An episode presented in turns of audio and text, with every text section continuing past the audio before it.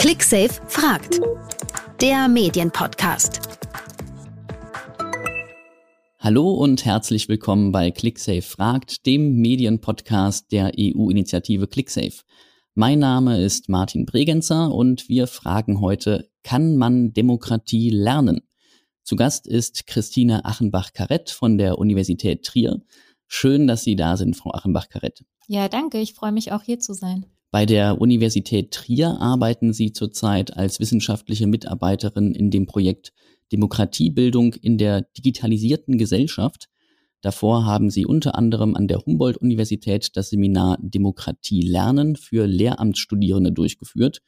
Und nicht zuletzt waren Sie bis Ende letzten Jahres Bildungsreferentin im Verein für Demokratie und Vielfalt in Schule und beruflicher Bildung. Aber ich bin auf sie aufmerksam geworden, nicht durch ihre Lehrtätigkeit, sondern durch das neue ClickSafe-Unterrichtsmaterial Fit for Democracy, Demokratieförderung und Medienpädagogik Hand in Hand. An diesem Material haben sie nämlich mitgearbeitet und über dieses Material und Demokratiebildung im Generellen möchte ich heute gerne mit Ihnen sprechen. Frau Achenbach-Karett, vielleicht sollten wir zunächst erst einmal etwas ganz Grundlegendes klären. Was muss man sich unter Demokratiebildung eigentlich vorstellen? Worum geht es da?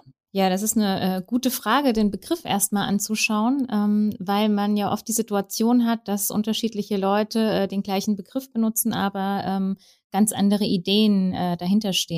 Deswegen, also Demokratiebildung mh, hm, bedeutet für mich, dass es einmal, das heißt die Auseinandersetzung mit Demokratie, ähm, als Gesellschaft, Lebens- und Herrschaftsform. Das heißt, ähm, es ist nicht nur eine Fokussierung darauf zu lernen, ähm, wie Demokratie oder das demokratische System funktioniert, ähm, sondern natürlich auch, wie ich als Demokrat in, in einer Gesellschaft äh, ähm, partizipieren kann, wie ich Verantwortung für mich, für mein Leben und hoffentlich das auch von anderen ähm, übernehmen kann. Und das heißt, äh, dass man Demokratiebildung natürlich auch erfahren muss.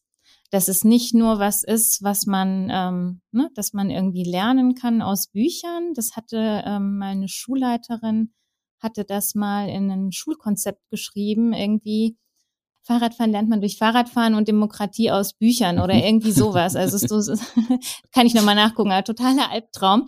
Also Demokratie lernt man natürlich nicht aus Büchern, Demokratiebildung auch nicht, sondern ähm, indem man, indem die Schule natürlich ähm, den Raum bietet, sich mit den Fragen zu beschäftigen, ne? die Auseinandersetzung gestaltet, was ist überhaupt, äh, was bedeutet überhaupt Demokratie, ein demokratisches System, ähm, und was bedeutet das überhaupt ähm, in einem Zusammenleben für auch in meinem Alltag oder in der Schule, in der Klasse?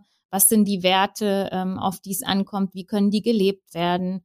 Ne? Das sind eben die Fragen, die ganz wichtig sind. Und ähm, ja, also wenn es auch nicht demokratisch oder demokratiepädagogisch gestaltet ist, ähm, dann sind die Chancen auch natürlich nicht so gut, dass wirklich Demokratiebildung gelingt, ne? weil dann die SchülerInnen die ganze Zeit Widersprüche erleben. Ne? Das, was man eigentlich erleben sollte, ähm, das, was man, wie man sich verhalten sollte, wenn das aber nicht in der Schule erfahren werden kann und erlebt werden kann, dann ähm, ja, kreiert das Widerspruch und auch Frust mhm. natürlich. Ja, wo kommt man denn im Schulalltag mit dem Thema Demokratie in Kontakt? Also ähm, eigentlich schon in der Grundschule. Das ist auch oft so eine Frage, die äh, gestellt wird, auch bei Fortbildungen. Aber in der Grundschule geht, geht doch noch keine Demokratiebildung. Die sind noch viel zu jung, die können da doch noch nichts mitbestimmen. Aber natürlich auch schon in der Kita, also in jedem Alter eigentlich, weil ähm, zum Beispiel in der Kita ja auch ein Kind äh, mitbestimmen kann, vielleicht auch von wem es zum Beispiel gewickelt wird oder so. Ne? Das sind auch wichtige Fragen. Und ähm, in der Grundschule natürlich auch. Ähm, weil es einfach auch um das Miteinander in der Gruppe geht.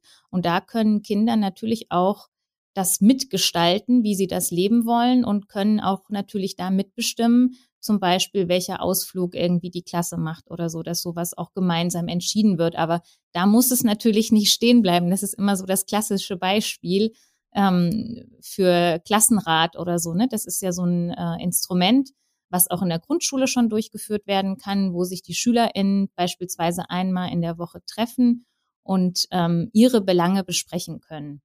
Und da ähm, wird oft ähm, ja darüber entschieden, welchen Ausflug oder welche Klassenfahrt man macht. Aber das ist der Klassiker, das ist schön, wenn das gemacht wird. Aber ähm, da hoffe ich und wünsche ich mir natürlich immer, dass auch andere Themen ähm, besprochen werden können und dass SchülerInnen auch bei anderen Themen mitbestimmen können, auch wenn es um die Gestaltung des Schulraums geht und andere Sachen. Ja, der äh, Verein für Demokratie und Vielfalt in Schule und beruflicher Bildung, in dem Sie bis letztes Jahr tätig waren, der hat neun Handlungsfelder für Demokratiebildung in der Schule identifiziert. Die finden sich natürlich auch in dem Fit for Democracy Unterrichtsmaterial von ClickSafe. Und eines dieser Handlungsfelder ist Einführung von demokratiepädagogischen Maßnahmen und ein anderes ist mhm. Einbindung in den Unterricht. Können Sie da ein konkretes Beispiel geben, wie man sowas umsetzen könnte in der Schule? Ja, gerne. Also die, diese neuen Handlungsfelder, äh, Felder, die ähm, kann man natürlich auch schon in der Grundschule sich anschauen und auch in der beruflichen Bildung. Da ähm, muss man eben dann nur schauen, quasi, ne, wo die Unterschiede liegen. Also im Unterricht ist es Natürlich können SchülerInnen auch mitentscheiden. Zum Beispiel gibt es manchmal die Möglichkeit, welches Buch wollen wir als Lektüre, wählen wir als nächstes. Ne? Natürlich können da die SchülerInnen beispielsweise mitbestimmen oder auch, ne, also wie, ähm, dass man überhaupt eine freie Diskussionskultur auch schafft im Unterricht, dass SchülerInnen sich überhaupt trauen, auch zu sagen, so, nee, damit bin ich nicht d'accord, ne? ich habe da eine andere Meinung, dass das auch trainiert wird im Unterricht, ne? damit man auch, ja, also das ist ja eins der großen Themen, ähm, Meinungsfreiheit, die Meinung zu sagen, Ambiguitätstoleranz und das brauchen wir und das müssen wir natürlich fördern in der Schule, also von so früh wie möglich.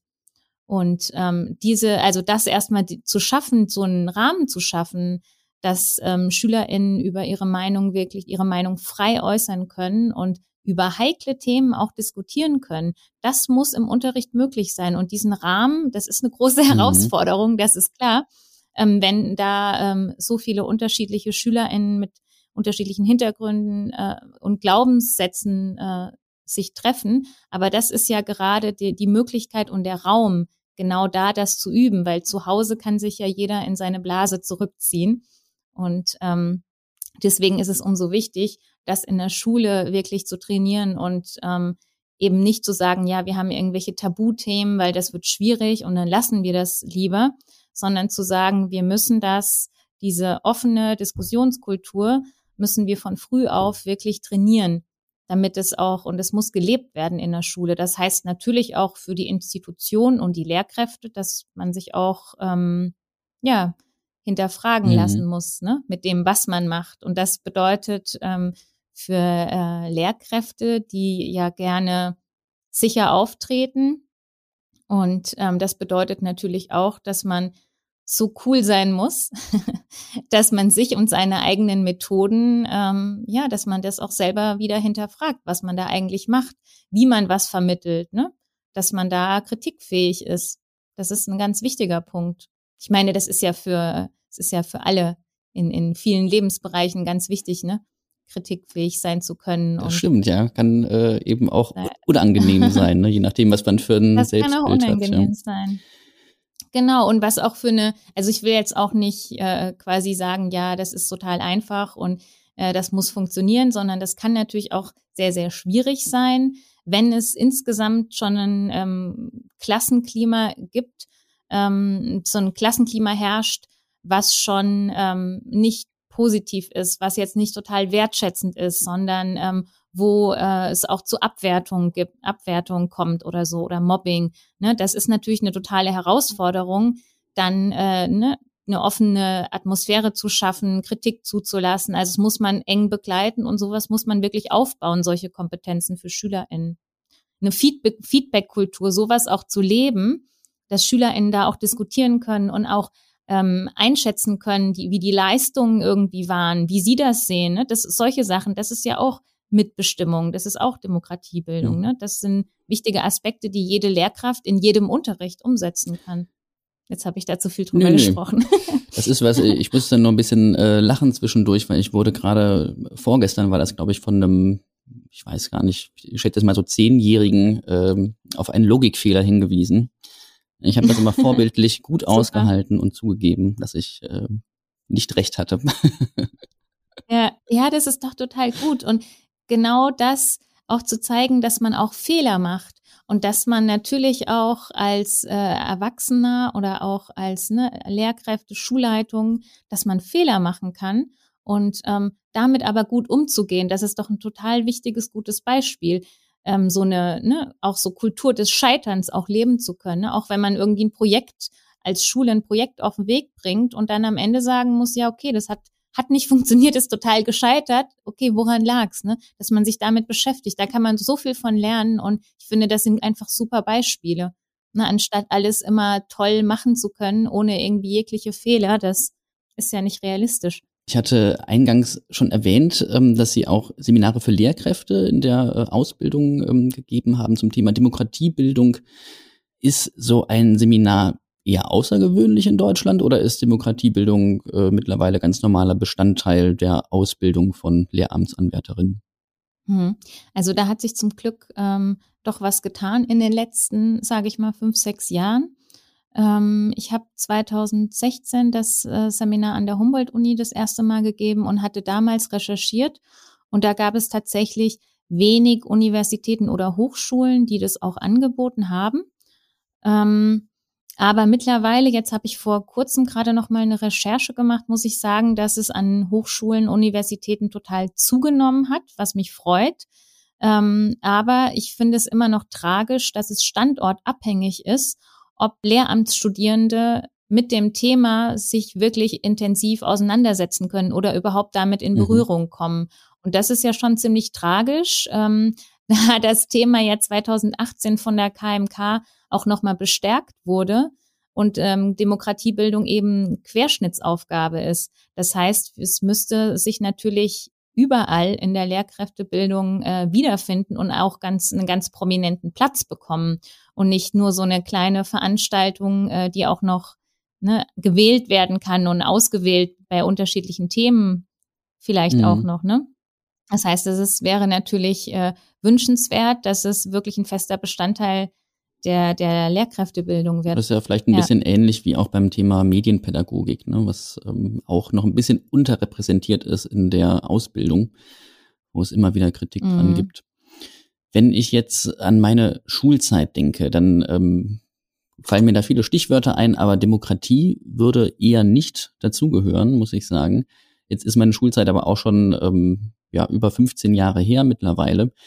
Hat denn an den Schulen da ein Wandel stattgefunden hin zu mehr Partizipation und äh, dem Leben von demokratischen Werten in den letzten Jahren?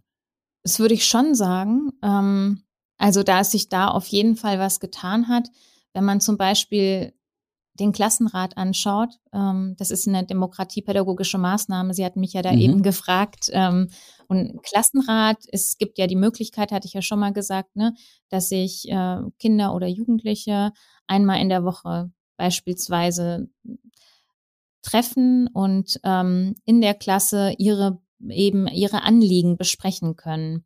Und ähm, das hat sich zum Beispiel in den letzten Jahren auf jeden Fall ganz äh, stark verbreitet. Also da gab es vielleicht noch vor sieben Jahren oder so ganz wenig Schulen, die überhaupt den Klassenrat angeboten haben. Und das ist eine Sache. Und jetzt in Berlin als Beispiel ist es jetzt auch im Schulgesetz drinne, was ich sehr begrüße, muss ich sagen. Ähm, da kommt es natürlich dann immer noch drauf an, wie das umgesetzt wird. Da wünsche ich mir natürlich auch, dass es Leitlinien oder Qualitätsstandards gleichzeitig gibt, weil Klassenrat kann natürlich ähm, ganz äh, quasi äh, viel Beteiligung und Partizipation den SchülerInnen ermöglichen. Aber es kann natürlich auch ganz anders gestaltet sein. Also es kommt immer darauf an, wie man wie man es umsetzt. Aber ich finde, das ist schon mal ein guter Schritt, dass es im Schulgesetz jetzt verankert ist. Also da hoffe ich auch, dass andere Bundesländer mhm. nachziehen mhm. und dem schönen Beispiel von Berlin folgen.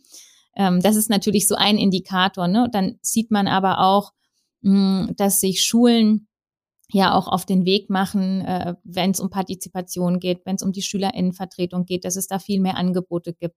Also da tut sich auf jeden Fall was, ähm, weil genau, also ich glaube auch seit 2018, seitdem die KMK das Thema nochmal bekräftigt hat und natürlich, weil die Schulen auch einfach merken, ähm, diese Herausforderungen, die die Demokratie äh, und uns alle natürlich beschäftigen in den letzten Jahren, ne? also sei es irgendwie Klimawandel, Migration, Digitalisierung, die großen Themen, dass sich diese Herausforderungen in den Schulen widerspiegeln. Und das heißt, Schulen merken irgendwie, okay, ähm, wir haben ein Problem in unserer äh, Klasse, weil oder in unserer Schule, weil es viele SchülerInnen mit unterschiedlichen Glaubensrichtungen gibt oder weil es irgendwie, weil wir merken, es gibt irgendwie ähm, Rassismus an unserer Schule, es gibt Mobbing an unserer Schule und an diesen, anhand diesen Problemen ähm, merken natürlich äh, die Schulen und Lehrkräfte, ja, wir müssen irgendwie was ändern, ja. Das ist natürlich schade, wenn es an diesen Punkt kommen muss, weil Demokratie äh, lebt ja immer von äh, BürgerInnen,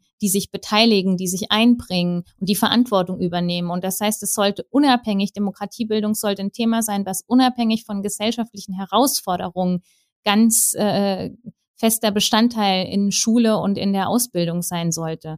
Ne? Weil da nur so kann ja eine Demokratie leben ne, und weiter bestehen. Aber wie gesagt, durch diese Herausforderung, das habe ich in Berlin ja auch mitbekommen, durch meine Arbeit wird man eben von Schulen kontaktiert, die sagen, ja, wir haben hier irgendwie, wir haben hier Fälle von Mobbing, wir haben hier, äh, ne, wir haben irgendwie ähm, Newcomers, also Geflüchtete und ähm, haben irgendwie Probleme, ne, die Gruppen sind irgendwie getrennt, was können wir machen? Oder wir haben irgendwie Rassismus, ne?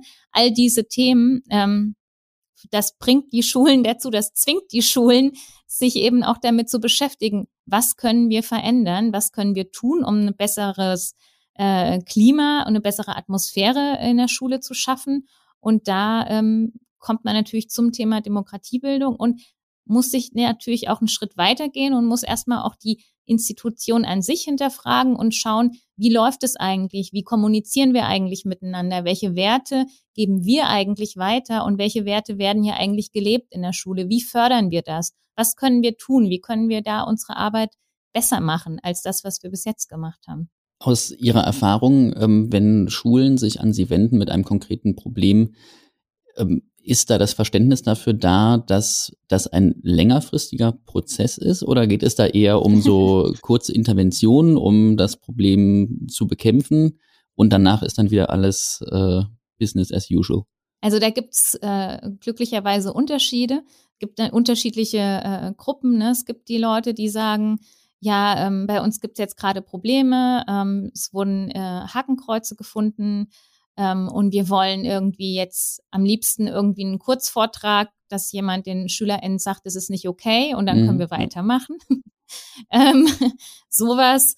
Oder, ähm, ne, aber das gibt natürlich auch Schulen, ähm, die sagen, okay, wir haben ein, wir haben ein Problem, irgendwie Schulkultur ist ein Thema, es gibt, die Gewalt ist gestiegen ähm, und wir wollen da was verändern, wir müssen da was verändern. Oder Schulen, ähm, die natürlich auch zum Beispiel von der, ähm, die kontrolliert wurden, ne? Und denen gesagt wurde, okay, ähm, die Mitbestimmung der SchülerInnen bei ihnen an der Schule, da, das gibt noch Luft nach oben. Genau. Und die dann sagen, naja, gut, also müssen wir mal irgendwas mit Mitbestimmung mhm. machen. Aber ähm, also die wenigsten, ich sag mal nach meiner Erfahrung, die wenigsten Schulen sind bereit, sich wirklich ganzheitlich zu reflektieren ähm, zu hinterfragen und sich auf einen langen, langen Weg zu machen. Das sind leider die allerwenigsten. Aber ich habe ähm, eine ganz tolle Schule, äh, mit der ich gearbeitet habe in Berlin, auch über mehrere Jahre hinweg. Ähm, da muss man aber sagen, dass die Schulleitung total offen ist ähm, und das ein, quasi ein Team ist und auch noch, dass es eine erweiterte Schulleitung gibt und dass die wirklich gesagt haben, nee, das ist unser Anliegen, wir möchten was bewegen. Und die haben sich, wir haben uns quasi gemeinsam auf den Weg gemacht und haben da ja fünf Jahre lang so peu à peu ähm, an verschiedenen Handlungsfeldern gearbeitet. Ne? Fortbildungsreihe für die äh, Lehrkräfte zum Beispiel. Mm, wir haben Fortbildung und Begleitung für die SchülerInnenvertretung angefangen und das angeboten dass sie immer einmal, dass es äh, Workshops zur Wahl gibt, damit die SchülerInnen überhaupt wissen, warum sie wählen mhm. und was, was auch so eine Verantwortung mit sich bringt. Und aber auch so eine Begleitung für die SchülerInnenvertretung, dass jemand auch dazukommt, wenn sie sich treffen und dass sie auch so Grundlagen zum Beispiel von Projektmanagement erlernen, Workshops zum Thema Diskriminierung etc. das macht dann schon viel aus. Oder gleichzeitig, dass der Klassenrat wurde noch eingeführt und die Leitlinien der Schule wurden aber in einem gemeinsamen Prozess erarbeitet, in einem Form von einem Audit, wo alle mitgenommen wurden. Also das ist schon sehr einzigartig, eine Schule, die sich so, äh, so bereit ist, sich so auf den Weg zu machen ähm, ne? und dann wirklich quasi ein Handlungsfeld nach dem anderen so peu à peu, sage ich mal, abarbeitet.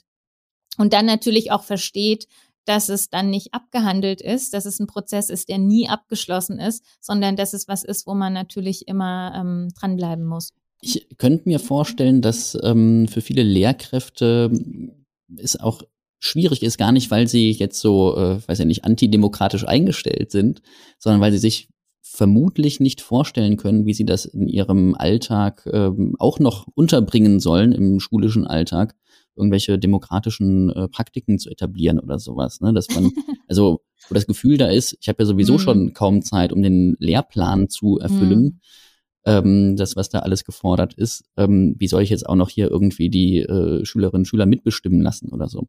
Wie kann man dieser Haltung begegnen oder ja. wie kann man vielleicht diese Ängste etwas ähm, nehmen den Leuten? Also erstmal ähm, möchte ich da ganz kurz sagen, dass es ein Bildungsauftrag ist. Also und ich wünsche mir wirklich, dass jede Lehrperson das versteht, ähm, dass ne, Partizipation, Teilhabe. Also es ist ja auch das Recht einfach. SchülerInnen haben ja das Recht auf Partizipation. Also das ist ja in unterschiedlichen, es ist ja im die Kinderrechte sind UN, also ist egal, ne? Also das ist festgeschrieben. Also die haben das Recht auf Partizipation und die Schulen sind in der Pflicht, das umzusetzen. Demokratiebildung ist, also das ist, das zu vermitteln, ist der Bildungsauftrag jeder einzelnen Lehrperson, egal ob sie jetzt äh, Politik äh, Sport, Musik oder Kunst unterrichtet. Das ist schon mal, ähm, das muss erst schon mal verstanden mhm. werden, glaube ich.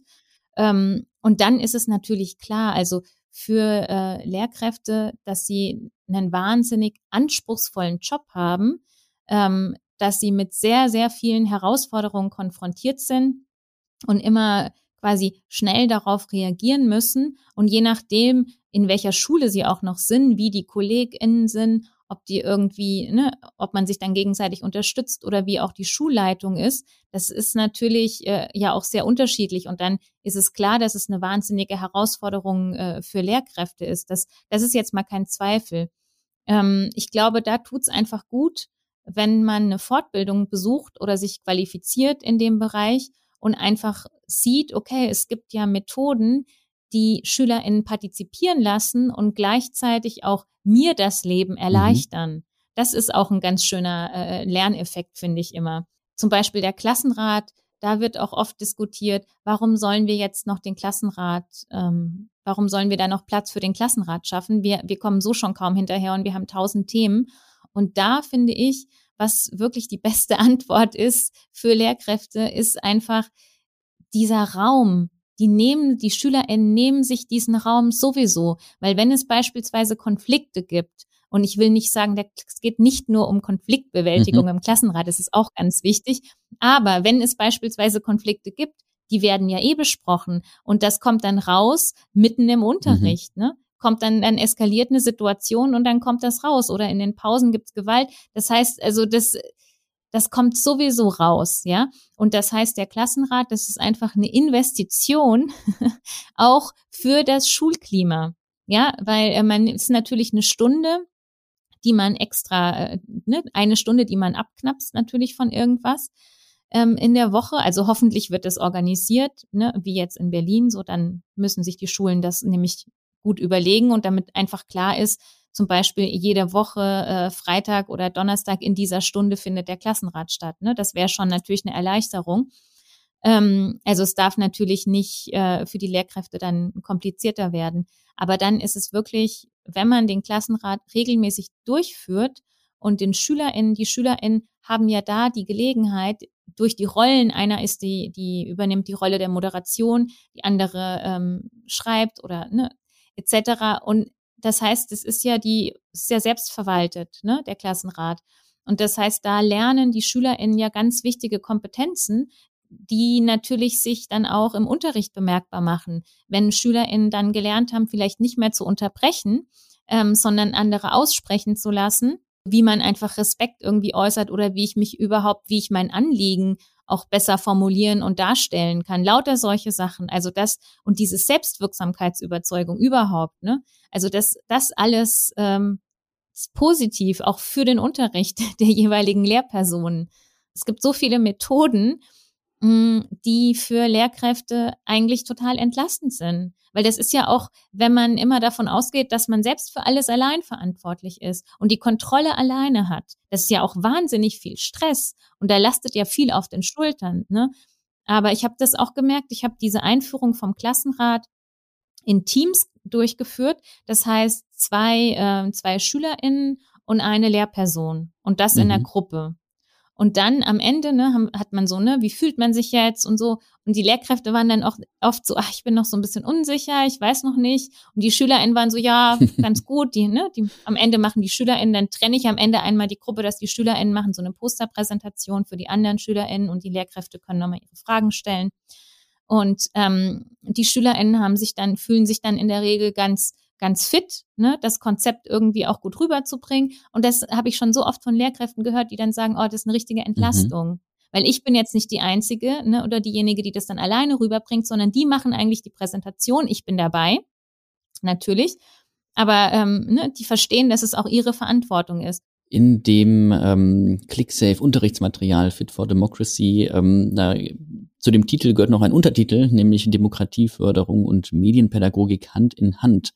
Wo berühren sich denn die beiden Felder Demokratieförderung und Medienpädagogik? Können Sie da Beispiele nennen? Hm.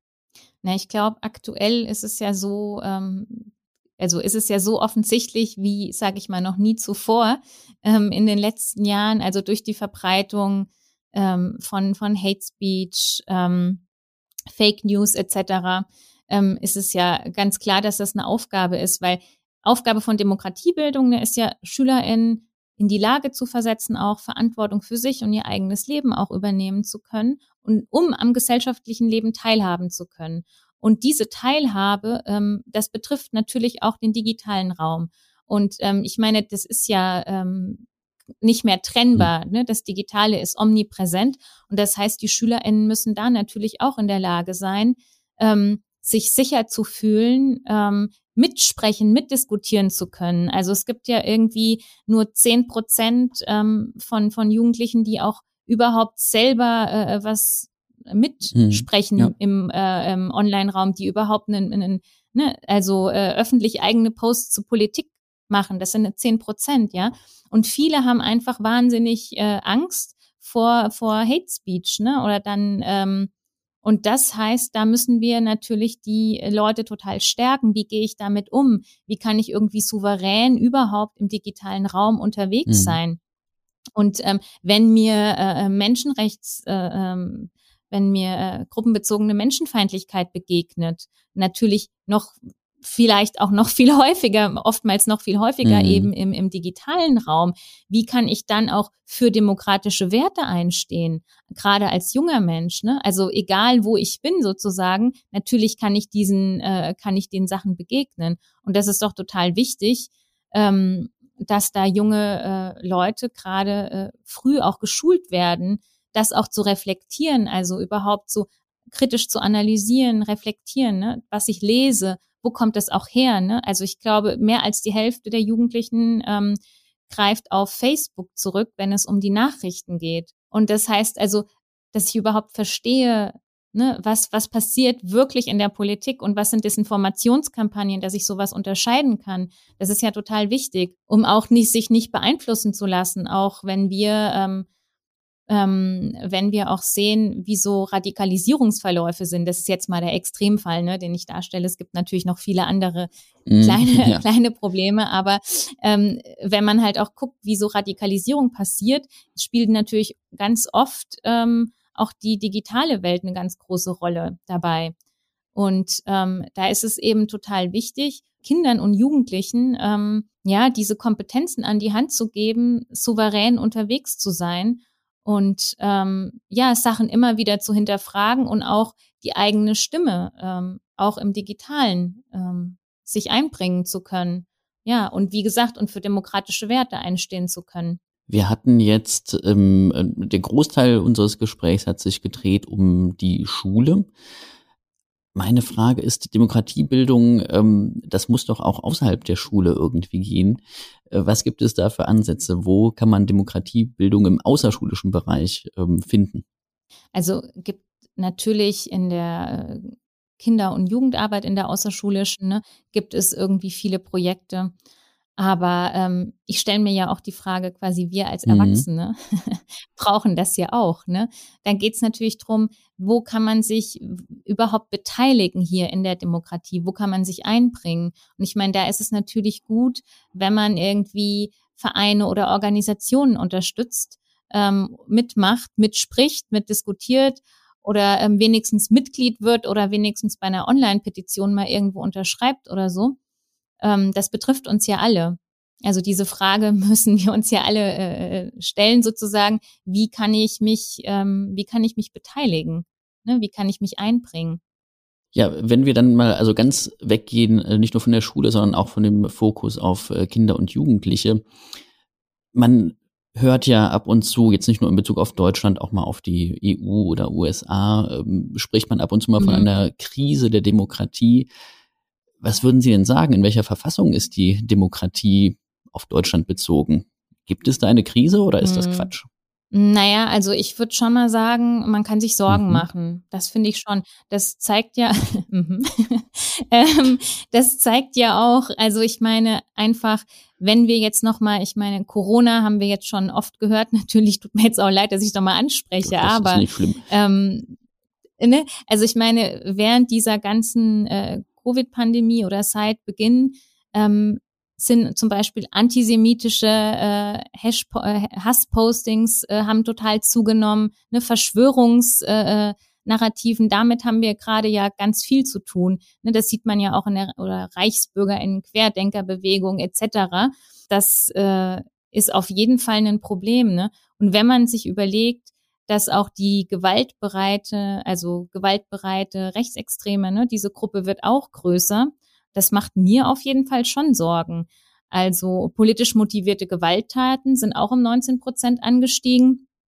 Und ähm, das sind natürlich Sachen, also der Verfassungsschutz hat einen extra Phänomenbereich geschaffen, verfassungsschutzrelevante Delegim Delegitimierung, Delegitimierung des Staates. Und das ist neu eingerichtet worden, ne? weil einfach sich auch Menschen äh, gegen den, den Staat, die Parlamente, die Regierenden, ne, also richten ne, gegen die demokratische Grundordnung. Und das, das haben wir ja auch gesehen, zum Beispiel, als die Leute versucht haben, den Reichstag irgendwie zu stürmen oder in den USA, was da passiert mhm. ist. Und das ist, äh, das kann auf jeden Fall Sorgen machen. Und in Deutschland, ich meine, haben wir ja auch gesehen, die rechtsextrem motivierten Morde, die äh, wir in den letzten Jahren äh, erleben. Und ne, also die Hassrhetorik der AfD, die die Grenzen des Sagbaren halt immer weiter nach rechts verschiebt ähm, das ist auf jeden Fall ähm, sehr, sehr beängstigend. Ne? Das, da gibt's ja auch diese Studie von der äh, University in Warwick, die einfach ganz klar zwischen 2015 und 2017 die das untersucht hat, diese Korrelation zwischen den Facebook-Seite der AfD, mhm. was da gepostet wird, und Übergriffe mhm. auf Geflüchtete. Ne? Und die haben, die sind ja, das ist wirklich schockierend, quasi die Ergebnisse, weil die haben wirklich gezeigt, ähm, diese Posts auf den AfD-Seiten nehmen Einfluss ähm, auf die Wahrnehmung vor Ort. Ne? Nicht die Medienberichterstattung ist da relevant für die Leute, sondern die, äh, ja, die Posts auf der AfD-Seite. Und da, wo es eben mehr ähm, Posts auf der Seite gibt, da gibt es auch mehr Angriffe in den Orten auf mhm. Geflüchtete. Mhm. Und das ist jetzt nur so ein, ne, eine Sache, aber das kann uns natürlich Sorgen machen. Oder die ähm, soziale Ungleichheit, die sie jetzt einfach nochmal ähm, verstärkt ans Licht kommt und auch nochmal tatsächlich zugenommen hat seit auch Beginn der Pandemie.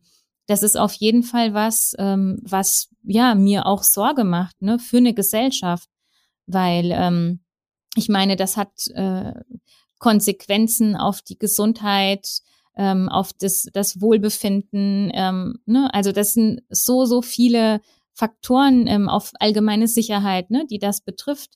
Und das, äh, da leiden natürlich vulnerable Gruppen wie Alleinerziehende, Menschen mit Migrationshintergrund, geringqualifizierte. Also das sind die Leute, die ähm, darunter leiden. Da frage ich mich, ist sind die antidemokratischen Kräfte stärker geworden oder ist die Demokratie schwächer geworden? Also jetzt, wenn ich nur mal an mich denke, ähm, ich bin ähm, zu einer Zeit geboren ähm, in Westdeutschland. Also ich habe mein ganzes Leben in einer Demokratie verbracht.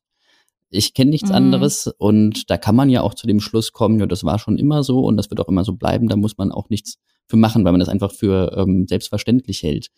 Und das könnte ja dazu führen, da können Sie jetzt sagen, ob das auch aus wissenschaftlicher Sicht äh, irgendwie Sinn macht, dass man so ein bisschen demokratieträge wird vielleicht, ne? dass man äh, das für selbstverständlich hält. Ist das nicht auch ein Problem? Dass man das für selbstverständlich hält, ja, auf jeden Fall.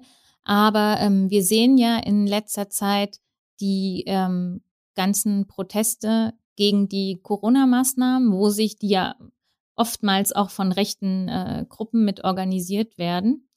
Und ähm, da sehen wir aber auch viele ähm, Gegenproteste. Mhm. Ne, wir haben jetzt irgendwie in Sachsen oder so äh, vor der Klinik haben sich die Studierenden, Medizinstudierenden hingestellt und haben gesagt, ja, lasst euch impfen. Also so als mhm. Beispiel. Mhm. Ne?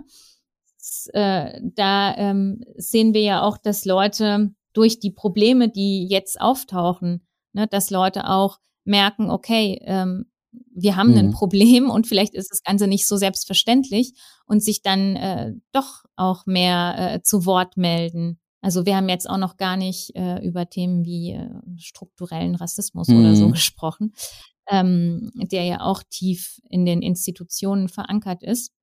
Und ähm, da gibt es ja auch noch sehr, also gibt es ja auch viel zu tun.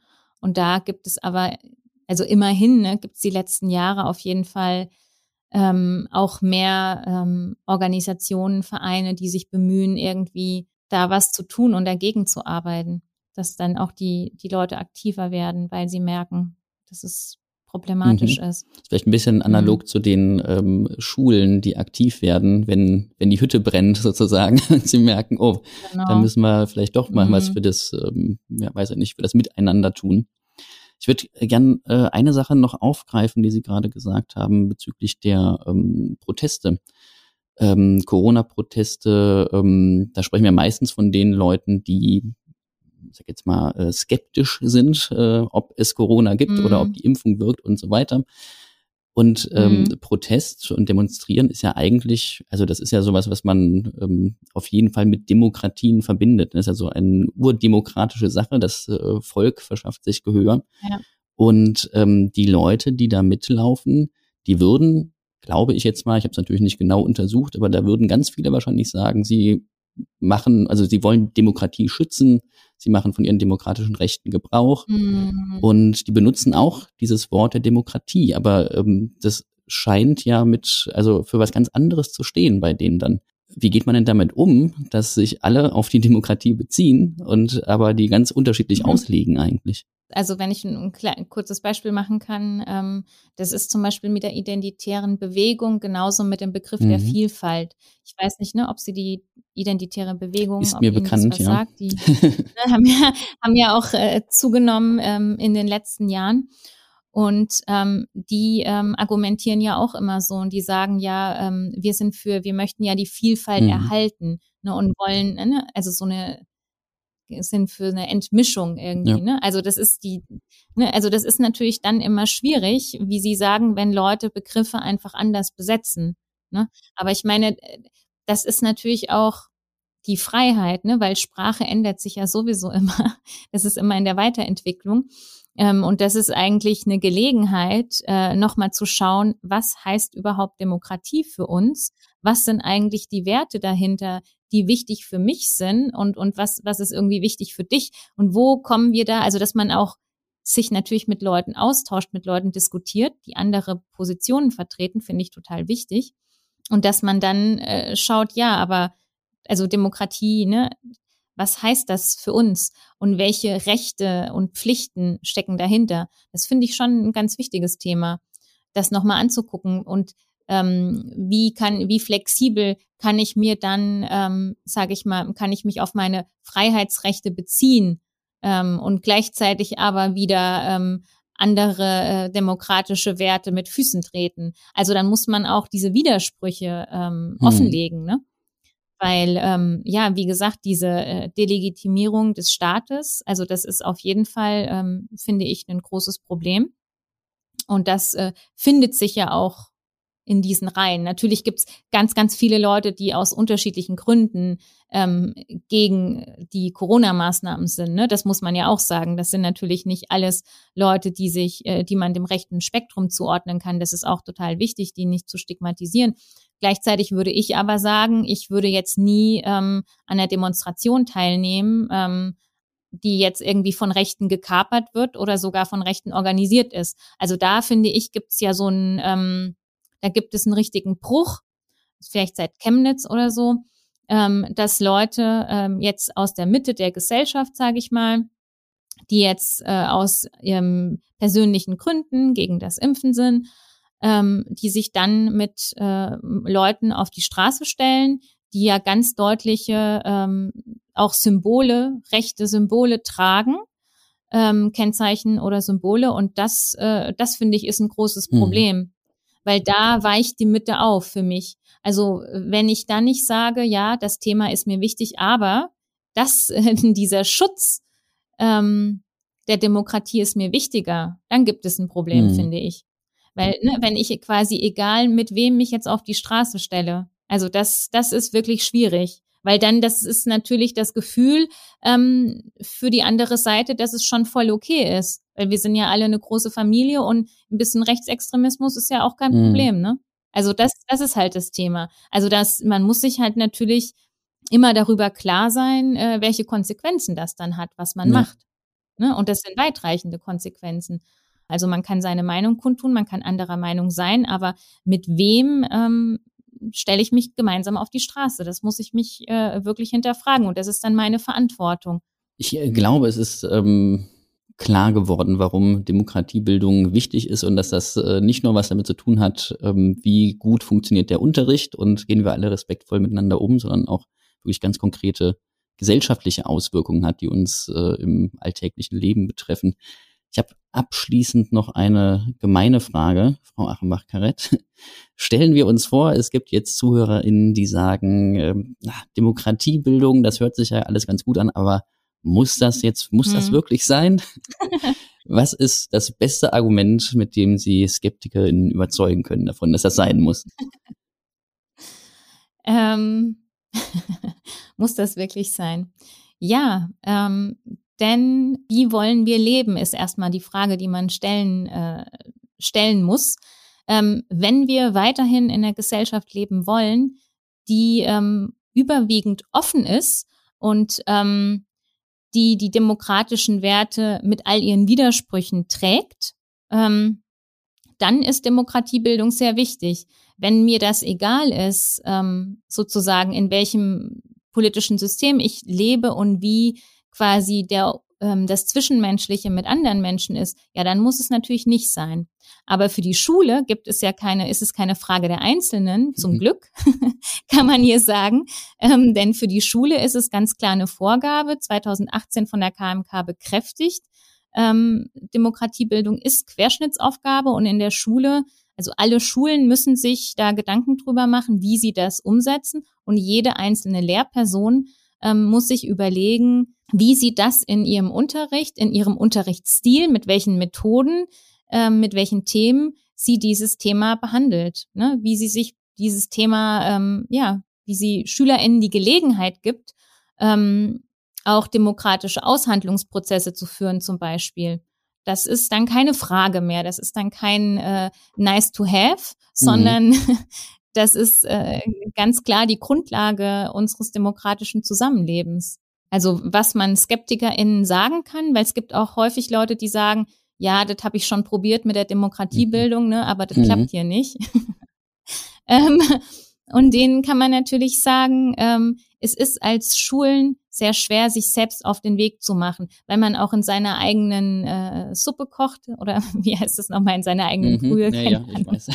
und ähm, also das heißt, es ist oft schwer, weil man ja auch diesen Stress hat, die der schulische Alltag jeden Tag mit sich bringt.